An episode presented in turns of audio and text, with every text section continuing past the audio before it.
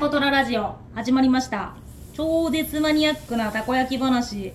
していきたいと思います。今日ねちょっと話すことがあんまなくって。たこ焼き話。そうね。たこ焼きの話したいな。まあ何回同じようなこと多分ね前にも話してると思うんですけどこの今ね店頭からあ店頭のね中ですね。中からあの窓口販売になって明らかにななんかこう違うなと思うことが何個かあるんです。よいしょ。その話しようかな。明らかに違うっていうかやっぱりメニューを見てもらえるかどうかっていうのはすごく重要やなって思っててます。あの窓口販売になって机の上に、えー、文字だけで書いてあるメニューを一つ置いてあるんです。ちょっとねもう一人でやってるのでどうしても忙しいとお客様にあのもう注文書を書いていただくスタイルにもさせ変え変更してるんですね。もう忙しすぎて手が回らない感じですね。もうお客さんのその受付をしてるとたこ焼き焦がすみたいな。焦がしはしませんけど。書いてもらえるだけで本当に楽なんですよね。注文書をね。注文書を受ける人がおるかどうかって普通のたこ焼き屋さんやったらねもう一人従業員さんね雇ってらっしゃるとことかも多いんですけどなるべくこん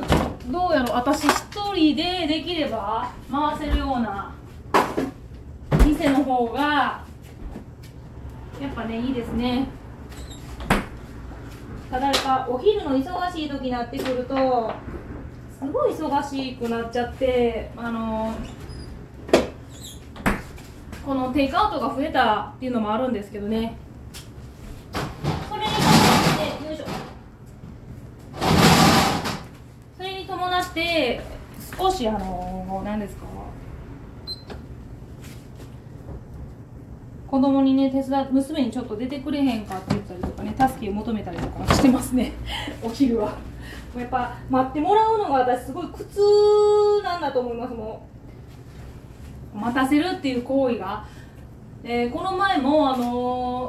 ー、お客さんにね3人ぐらいお客さんが並ばれてた時に男のね多分イライラしてたんやと思うんですけどイラチちょっと多いんでこの辺り。イライラしてたと思うんですけどね。まあ、いつになったら帰るんやって怒鳴られちゃってそれからちょっとやっぱりやっぱり待たせるっていうことは大変嫌なことなんやなとか思いながらね感じてます。そう。何が違うかって注文の質がちょっと変わった、えっとね、前にちょっと逆戻りしてしまってる。そ、えっと、たこ焼き屋さんってソースと醤油だけみたいなね種類が。で私が一番こうおすすめしてるネギっていうのをかなんていうかな店内のメニュー表示やとネギがすごい目立つのでネギすごく売れていく売れてたんです今年に入って。メニューを変えたのでメニューのね表示の仕方を変えてプロの人に作ってもらったのでネギがすごい出てたんですけどそれがその窓口販売になって表示が変わっただけで、まあ、売れない。売れないって売れてはいるんですけどなんやろねコンスタントにバラバラに出ないっていうんですかねソースと醤油単品の人が多い。でトッピングがない状態で出ていくのが多くて新しいメニューにした、えー、今年1月2月あたりは店内に入って店内のねあのそのメニューをはっきり見て注文されるお客さんが多いのでやっぱネギって目立つので食べてみようかなってなるんです。でいろんな種類を頼まれるお客さんが多かったのにもかかわらずえー、っとねこの窓口販売になったらソースか醤油っていう2択になってる感じがしますね。ちょっとこれメニューの表示の仕方をちょっと私もう一回作り直した方がいいかなと思うぐらい今ねそのいつも店内で貼ってる、あの、メニューのコップを A4 サイズ。あのね B5 結構大きいんですよ店内のやつは。で外にあるのは貼れる容量が少ないので A4 サイズの半分のサイズに1つずつやってるので A4 サイズに2つのメニューが載ってる感じですよね。ちょっと窓に貼るぐらいにした方がええんかな。うーんちょっとここ考えなあかんなと思っています。ちょっとコップやり直さなあかんなって。やっぱこの見える見見て頼むっていうだけでこんなにちゃうんやなって思うぐらいお客様の頼み方が全く違うなってきてしまって、えー、今まで頼んでたネギのネギがねちょっとコンスタント売れていってないんですよね。ちょっと若干ちょっと寂しいです。なのでちょっともう一回展示の仕方考えなあかんなと思ってますね。やっぱこうどうやって見せるかってすごい大事ですね。先日もねあのー、ラジオトークからホームページに行ってくれたんかな。でホームページ見てブログ見て来たお客さんがいらっしゃってこうどこに何を展示しとくかってやっぱ見せるのを上手にしないと伝わらないんやなってそのまあ分かるやろうぐらいの勢いでこう素人が作ってしまうのとプロがやっぱり作ったやつを大きく展示する場所をちょっと取った方がいいんやなっていうのは思ってます。ちょっとだから今日の夜に POP をメニューの POP をねやり直さないかんなってすごい、えー、考えがぐるぐるぐるぐるしてるとこなんですけど普通紙にねなんていう普通紙があかんのかもしれない。だからもうちょっとテカッとしたね紙ちょっと高いんですけどあっちの方にした方がいいかなみんなに言うても仕方がないんですけどね。やっぱ POP こうがメニューが見える位置になおかつあってちょっとね今置いてるのが腰腰あたりのメニューになってるんですよね。分かりますかね？ちょっと分からないですよね。ちょっと後で写して写真にも載せておきますけど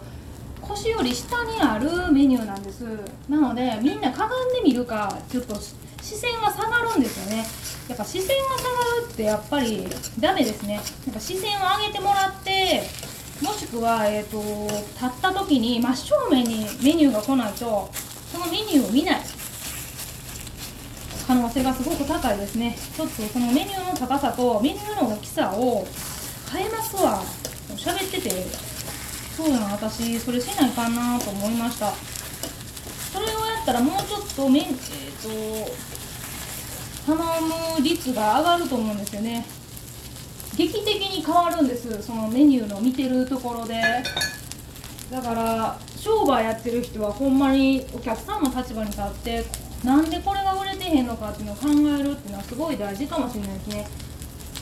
ちょっと今この喋っててだんだんアイデアが湧いてきたけどやっぱ目線より下にあるメニューっていうのはやっぱ見にくいですね。大体目の高さもしくはちょっと下ぐらいの高さであればすごい目につきますけど腰より下のとこってやっぱなかなか見ないんですもんね。ちょっと考えなあかんな。あとあったかな？こうタクシーでしたっけ？私ちょっと調べなあかん後で。こうちょっとてこう写真っぽいやつって言ったらいいかな？あの普通紙じゃなくって。あれにして方がいいよね。まあ、そうしよう。もう今日の夜早速しますわ。ちょっとあのー、どんな風なね写真の展示の仕方になってるのか私ちょっと写真で載せときますけどまた帰らなあかんなって思いながらはこうこの話してて私やってへんやと思って今気づいた今日の夜しますわ。で明日変えよう。そうもう変えただけで本当にこの目の高さにあるメニューそしてそのなんかこうそれが大きければ大きいほどいいっていうかね見やすい。で選びやすい。でいっぱいあるからどれにしようみたいなね楽しさが出るようなメニューって楽しいですもんね。ちょっと今からできやんしな。そうなんです。もう本当ちょっと話ちょっとあの切り替えますけど窓口販売でメニューをちっちゃくしただけで全く、えーオプションのネギぶっかけネギたこ焼きとか明太子チーズとか明太子とかチーズとか鰹節とかほんま出ないんですよ。で知ってる人はね頼むんですけどいやーこれちょっとあかんなと思ってあの悩ましいとこなんで今みんなに話してたらアイデアがいっぱい出てきたのでこう話すっていいですね。書いたり話すことってやっぱいいですね。いろんなアイデアが出てきてちょっと嬉しくなってきた、えー皆さん聞いてくれてありがとうございます。いやほんまこういいよいい感じのいっぱい出てきた今。ちょっと頑張りますわ。いやちょっともう時間来てしまったんで終わりますけど、えーちょっと明日またやって明日の明日また写真載せときますわ。どんな風に変えたか。でも今日やるように頑張ります、えーここまで聞いてくれてありがとうございます。タコトララジオのしろちゃんでした。じゃあな。